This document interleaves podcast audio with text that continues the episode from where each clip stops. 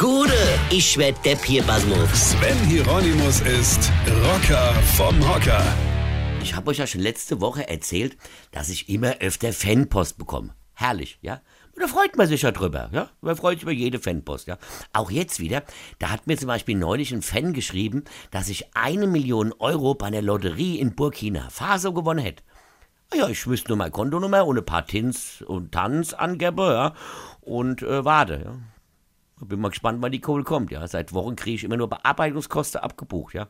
Ich beantworte auch all diese Mails. Ja, man muss sich schon um seine Fans kümmern. Ne? Also wirklich, ich habe immer ein offenes Ohr für meine Fans. Also schreibt mir ruhig.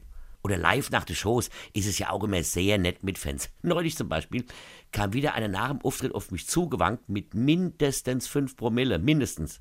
Der hat mich dann so ganz nett in den Arm genommen, mir so der Hals zugedrückt, hat mir seine Zunge ins Ohr geschoben und gesagt, ey Rogge, Tipp, pass mal auf, für dich. Pass auf, es knalle.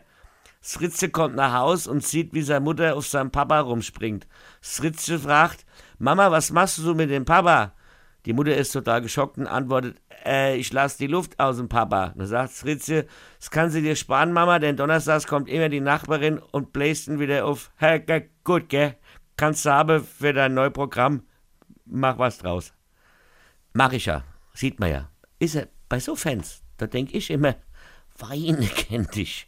Weine. Sven Hieronymus ist Rocker vom Hocker. Tourplan und Tickets jetzt auf rpr1.de. Weine kennt dich. Weine.